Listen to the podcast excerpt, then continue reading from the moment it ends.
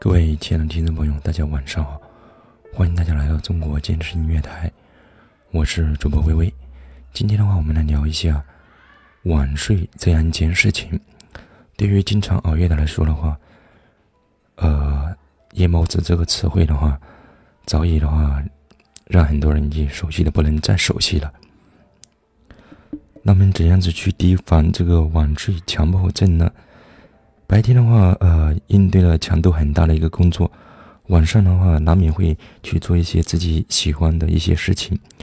很多人喜欢去呃晚上去聚会、上网、看电影等这样一些娱乐的方式去放松一下自己。基本上的话，不到凌晨十二点钟的话，呃，是不肯上床睡觉的。这也是呃不少白领的一个生活状态吧。当然的话，也有部分人的话，还得去夜夜店的话逛一个回合，再回来睡觉。只不过是的话，对于这样一些人的话，假如自己的身体状态啊不是很好，精力不是特别充沛的那种的话，白天除了应对啊强度很大的一个工作之外的话，还要晚上还要顾及着去呃去娱乐啊，这样子的话，其实啊。对我们身体来说的话，是一个很大的一个损耗。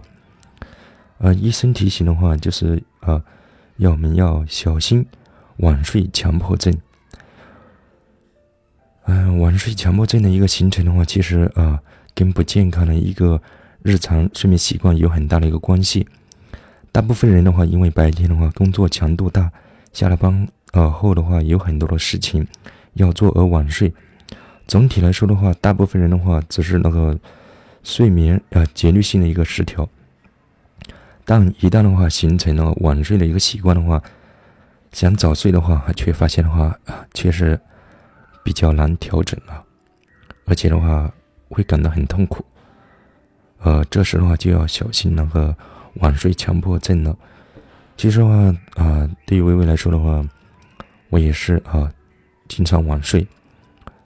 我晚睡的话，因为晚上的话时间，晚上的时间的话，环境啊各方面的话，相对白天来说会安静点，呃，更加便于我那个录制节目。就是我现在啊录制节目的话，你的如果仔细听的话，都有可能会听到一些小孩子，还有外面的话车鸣的一些声音，因为这段视频的话。啊，这段录音的话，我是在白天啊录制的，说的话没有晚上那么啊安静。哦，所以说晚睡的话，也让我啊养成了一个不好的习惯。这点的话啊，嗯，不建议大家模仿。工作需要啊，这是一块。当然的话，你如果可以早睡的话，尽量啊早睡，早睡早起嘛，毕竟是一件好事情啊，而且有利于我们生物钟的一个调节。别人不是说吗？呃，十点钟前睡觉的话，那是属于睡美容觉。呃，也确实啊，过了十点钟之后的话，我们人体的肝脏、脾胃各方面的话，都会相应的进入到一个。呃，休眠的一个状态，就是各个方面的话，如果还在工作的话，就啊，可能很有可能的话，加大了他们的一个负担。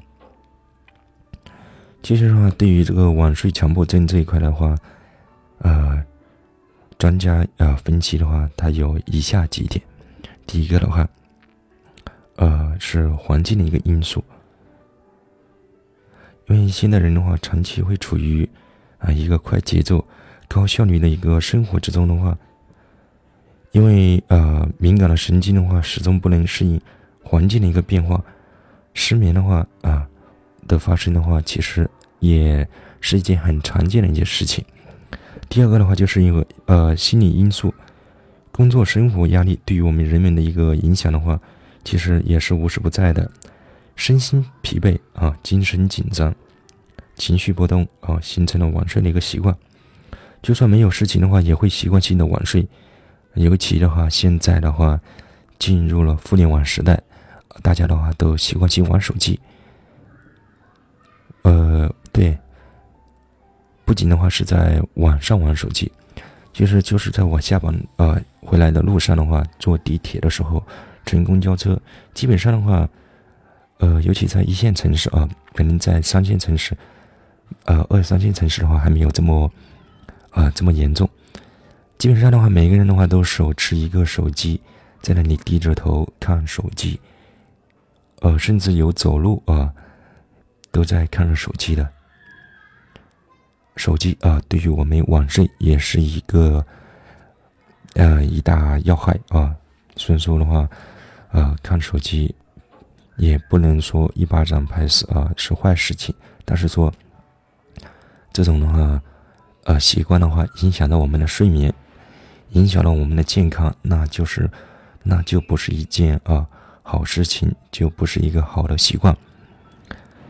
啊，对于那些低头族的朋友们来说的话，啊，尽早的放下手机，早点睡觉，第二天早点起来上班，精神的啊，精神抖擞的去上班啊，其实挺好的。第三个的话是生理因素啊，工作的压力啊，体力的透支。身体的亚健康状态的话，不可能避免。不利的身体状态加上不良因素的作用，睡眠，呃，强迫症的一个发生，可以得到了一个强有力的一个巩固。慢慢慢慢的，我们的话就形成了一个晚睡的一个习惯。由于啊，尤其的话，其实对于大部分。呃，做健身的一些朋友来说啊，尤其是做健身的一些老师来说的话，如果是做操课的话，呃，每天教的课程比较多的话，也是非常有可能产生这种现象的。因为高体能的一个投资的话，加上极度的一个兴奋，晚上的话失眠的话，是一个非常普遍的一个现象吧。这一点的话，我深有体会。晚睡强迫症啊，如果没有得到一个及时的治疗的话，就可能会引啊引起严重的一个并发症，比方说啊睡眠障碍、抑郁症、焦虑症啊这些的话，相对来说更加难治愈。因此的话，如果发现自己有这方面的一个倾向的话，注意及时的调整就好了，也不用给自己啊过大的一个心理啊心理负担。呃，平时的话注意啊，早上的时候，如果是不是工作的原因的话，尽量的话，早上按时起床，哪怕自己想补个懒觉的话，也最好先吃个早点，再啊补觉。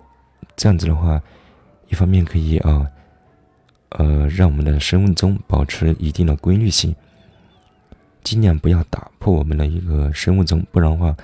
就会早上不知道饿，然后的话，整天的话是头昏脑胀的，啊，这一点的话我也是深有体会的，所以说的话才，呃，更好的告诉大家啊，不要这么做。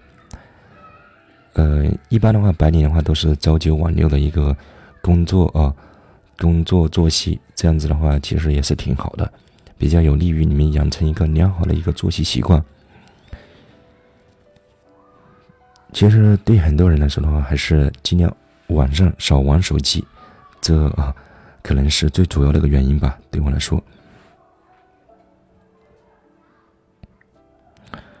然后的话，呃，除了这个生理原因的话，还有一部分的话，可能就是啊，第四点的话，可能就是因为呃，很多单身的人啊，在一个陌生的城城市的话。一方面的话，肯定考虑到一个经济压力；二方面的话，就是呃精神压力吧，比较孤独。然后，其实的话，不少的话有晚睡强迫症的一些人的话，还有伴随有一些拖延症，一定要到了某个具体的终点的话，甚至精确到哪一分钟。才能安心入睡，而且的话会伴随啊有一种的话，心啊心安的一种幸福感跟满足感。到了这一点啊，才去睡觉，感觉比较有幸福感和满足感。强迫症的一个发生的话，其实跟精神上获得奖励有很大的一个关系。在啊大城市过着快节奏生活的一些年轻上班族，尽量的话调整在夜间十一点前啊就寝。如果是中老年人的话，建议还是在夜间。呃，十点钟前呃睡觉比较好一点。OK，好，今天的话我们就讲这样一个话题。希望熬夜的朋友的话，呃，尽量的话早睡啊，尽量在十一点钟之前睡吧。再放宽一点，就是至少的话在十二点钟之前睡觉。最好的方式是在十点钟之之前睡觉。如果你不是因为工作的原因的话，啊，还是早睡为好。因为有些习惯的话，一旦养成，想改的话，确实没那么容易改。就像我呃，有时呃晚上睡得比较晚，时间久了，现在想调整起来，还确实是一件挺不容易的事情。建议大家早睡早起。OK，好，今天的话，我们的节目到此为止，下期不见不散，再见。